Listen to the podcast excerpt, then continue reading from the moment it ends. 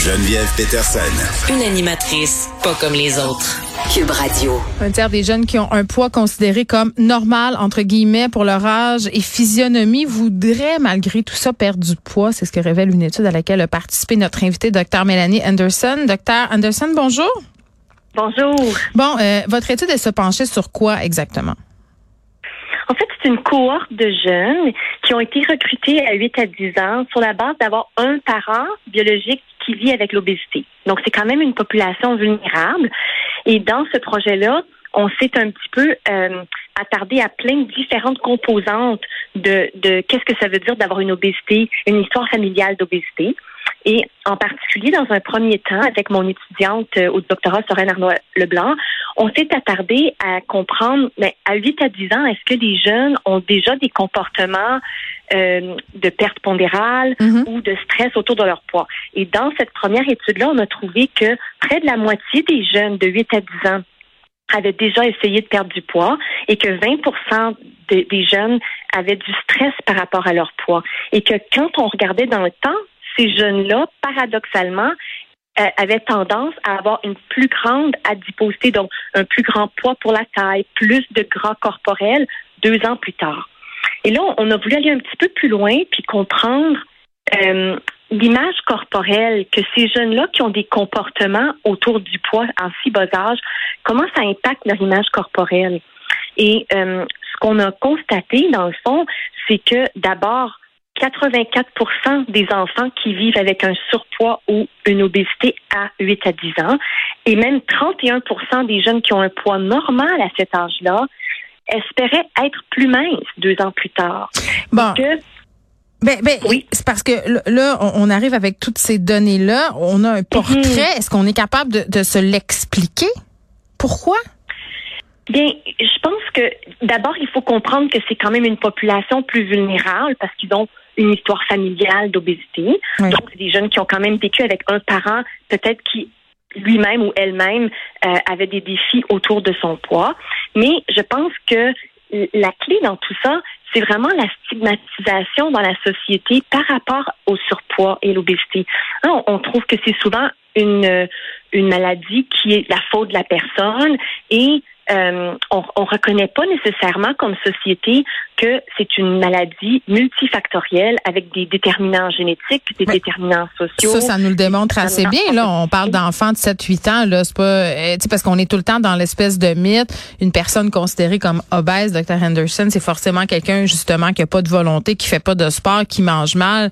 Ma- même si on, on tape sur le même clou depuis des années, là, euh, puis qu'on dit que non, justement, il y a tellement de raisons. Bien, vous avez tout à fait raison que ça, c'est quand même euh, euh, ce, ce mythe-là se perpétue.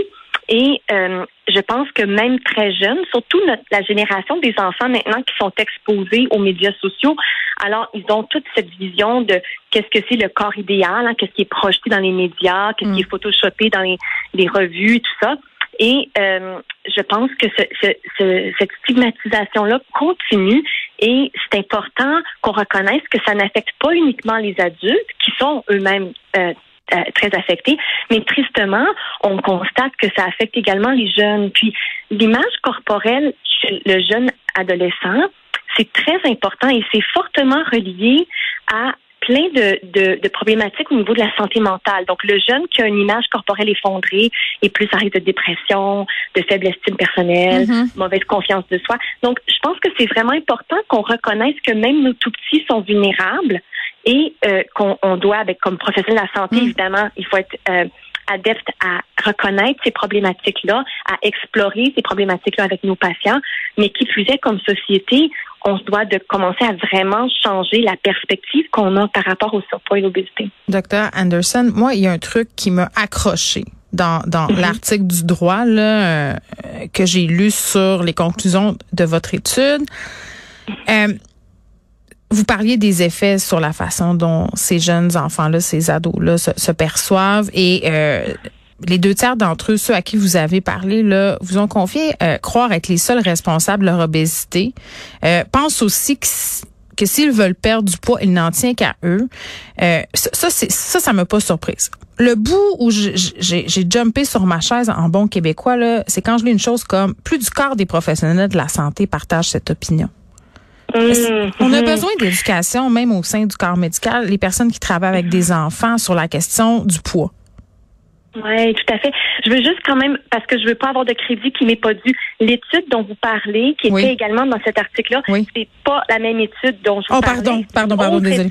Non, mais juste pour pas que je... Non, non, je comprends. Vous voulez pas... Euh, pas le mien. non, non, c'est euh, important. Vous faites bien de le oui, spécifier. c'est ça.